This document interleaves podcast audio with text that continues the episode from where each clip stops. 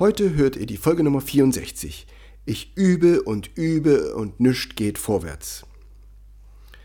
Ich spreche darüber, warum ihr eine Stagnation beim Lernen gelassen ignorieren könnt und warum Üben und das Musiklernen an sich ein spannendes Abenteuer ist.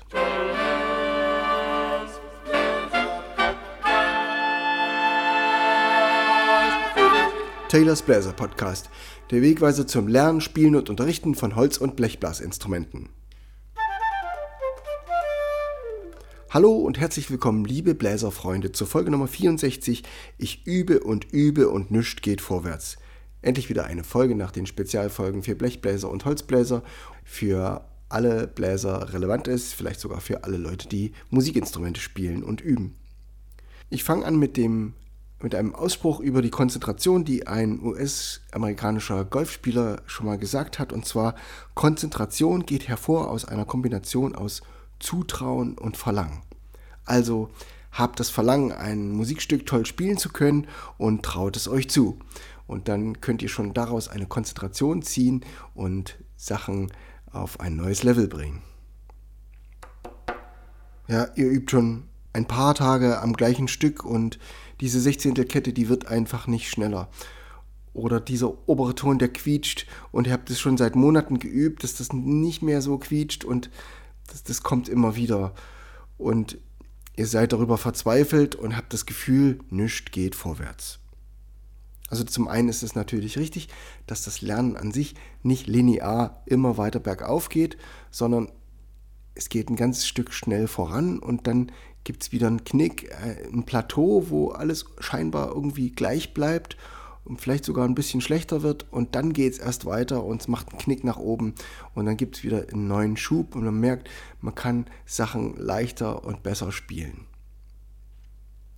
Das kann natürlich sein, aber zum anderen, wenn ihr das Gefühl habt, es geht wirklich nichts vorwärts, dann kann das eigentlich fast nicht sein, denn ihr schafft diese Beobachtung nur, wenn ihr es auf einen ganz kleinen Teilaspekt reduziert, eure Aufmerksamkeit.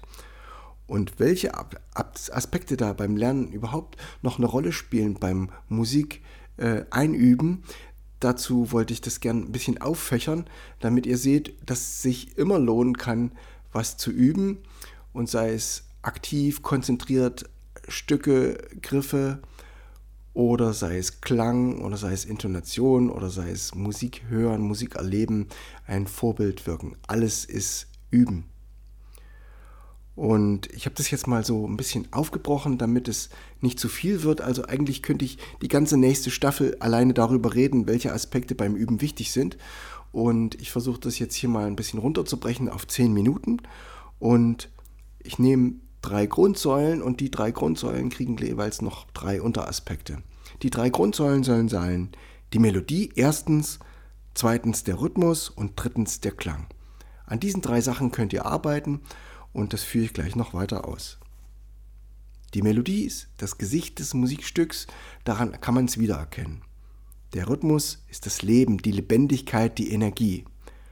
Und der Klang bringt die Emotion ins Stück. So, ich fange mal an mit erstens mit der Melodie, wie man die untergliedern kann, wie man die üben kann.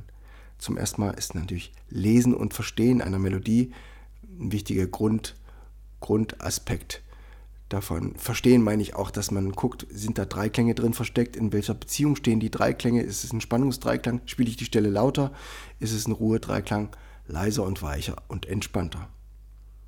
Das zweite, was ich damit machen kann mit der Melodie, ist, die Griffe einrichten und optimieren. Ne? Ich habe darüber gesprochen, dass die Posaune Hilfsgriffe, Hilfszüge hat. Wo spiele ich welche Züge? Auf der Klarinette gibt es viele Hilfsgriffe, da gibt es zehn Hilfsgriffe, da habe ich drüber gesprochen. Dann sucht man sich da die passenden raus, wie ich die Kombinationen spielen will. Und natürlich versuche ich diese Griffkombination zu automatisieren und in Gramme zu schreiben. Das ist der dritte Aspekt, den ich mit der Melodie mache. Ich schule also mich in diesen Bewegungsabläufen und finde mich damit ein. Dazu auch meine erste Empfehlung, meine Podcast-Folge 17, Musik und Sport, Sehnen und Muskeln. Darin spreche ich, wie Engramme funktionieren und wie man die sich einprogrammiert. Zweitens, der Rhythmus ist also die Lebendigkeit des Stückes, die Lebhaftigkeit, die Energie. Und wenn ich das üben möchte, dann mache ich mir als erstes Gedanken dazu, in welchem Tempo will ich das Stück spielen. Wie wirkt das eine Tempo, wie wirkt das andere Tempo. Ich schreibe mir ein paar Metronomzahlen auf und probiere die aus. Das andere ist die Gewichtverteilung. Gewichtverteilung und Rhythmus. Das finde ich ganz wesentlich. Das sollte euer Gefühl ganz klar rüberbringen, dass ihr spürt, eine Betonung ist was, wo euer Gewicht nach unten geht. Ihr lasst es fallen. Und eine, eine unbetonte Zählzeit ist das, wo euer Gewicht nach oben geht. Ihr nehmt etwas davon, ihr werdet leichter in dem Moment. Eins, zwei, drei, 4. Die 1, da geht der Körper leicht nach unten, bei der 2 leicht nach oben, bei der 3 wieder leicht nach unten und der 4 wieder nach oben. Ihr werdet leicht und schwer, leicht und schwer. Das ist das eine, was ich meine mit Gewichtverteilung. Das andere ist natürlich, habe ich die Balance bei der Flöte, da habe ich drüber gesprochen, äh, wie verteile ich das Gewicht meines Instruments auf meine beiden Hände. Wie trage ich das Saxophon vor meinem Körper? Äh, lehne ich es an den Körper an halte ich vielleicht mit der linken Hand es etwas nach oben für die tiefen Töne. Und wie mache ich das bei der Klarinette, dass alle Löcher gleichzeitig zu sind? Alles das spielt eine Rolle. Wie fixiere ich die Posaune mit der linken Hand so stark, dass die rechte Hand trotzdem locker ist? Wie kann ich das trennen? Das alles hat mit Gewichtsverteilung zu tun. Davon abgeleitet komme ich natürlich weiter in die Präzision, ins Mikrotiming. Ne? Selbst wenn ich einen Rhythmus in Vierteln und Achteln schon richtig spiele, ist die Frage, wie genau ist das jetzt eigentlich? Ne? Kann ich noch genauer sein? Kann ich das Gefühl noch besser ausdrücken? Kann ich die Eins noch später spielen? Kann ich die Sechzehntel noch ein bisschen raffen?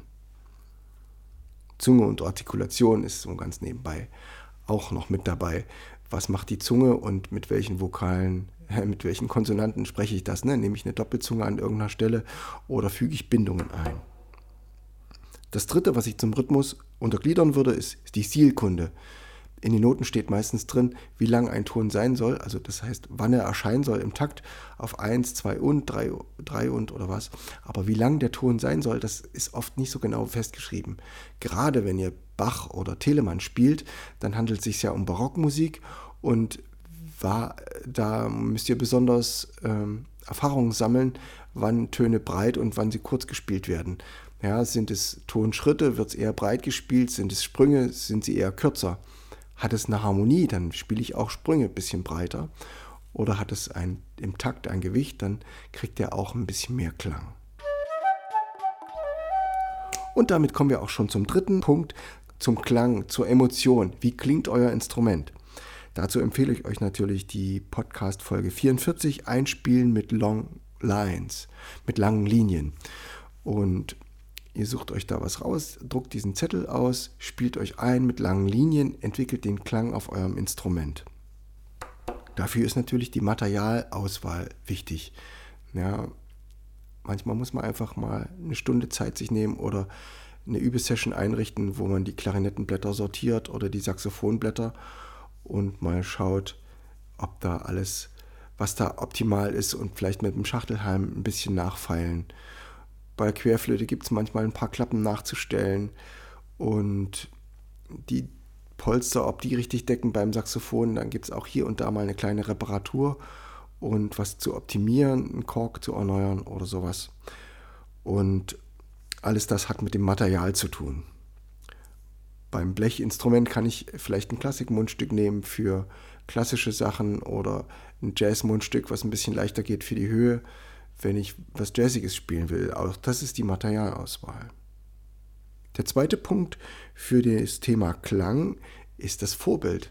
Das seid ihr gar nicht unbedingt selbst, sondern ähm, im Übezimmer, sondern abends zu Hause vor dem Fernseher oder die Stunde YouTube, die ich euch empfohlen habe, euch zu gönnen. Und ihr sucht nach eurem Lieblingsinstrument, nach einem Interpreten, wie klingt das auf, einem, auf einer alten Posaune, auf einer neuen Posaune, wie klingt das auf einer Traversflöte, wie auf einer modernen Flöte, was sind die Aspekte, wie spielt es der eine, wie spielt es der andere? Und welcher Klang gefällt euch. Kauft euch davon eine CD, hört die rauf und runter oder gebt es bei Spotify ein und speichert das innerlich ab.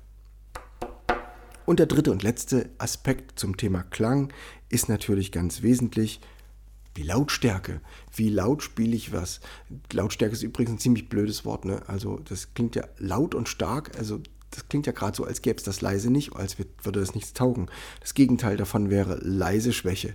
Also das, das ist ja schon ganz schön negativ irgendwie. Das finde ich total ungerecht, denn gerade die leisen Stellen haben, können unheimlich spannungsvoll sein und geben der Musik die besondere, geheimnisvolle Zauberkraft.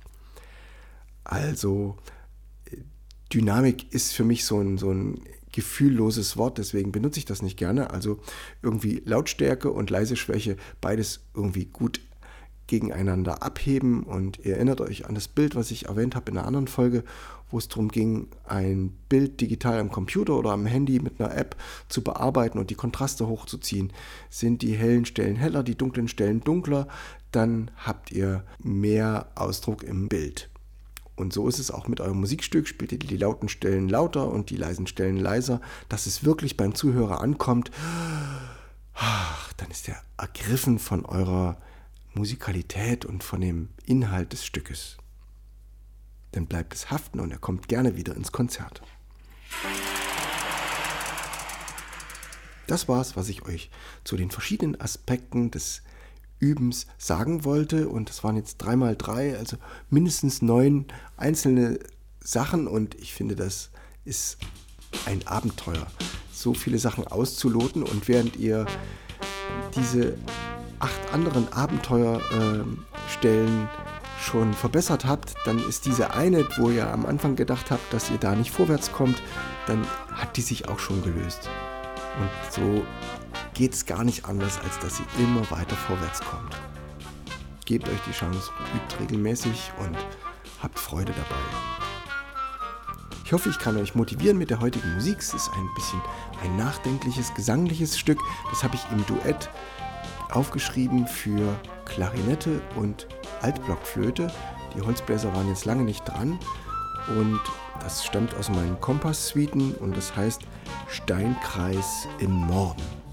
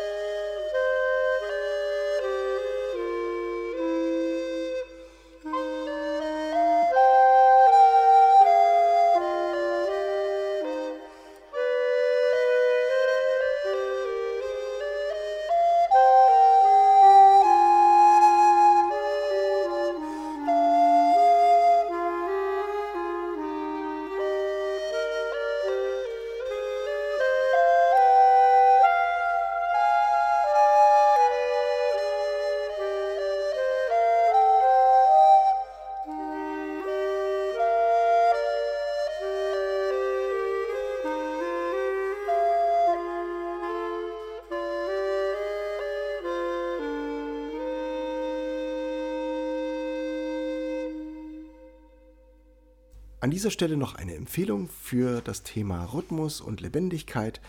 Hört meine Folge 31 Raum und Zeit Melzels Metronom.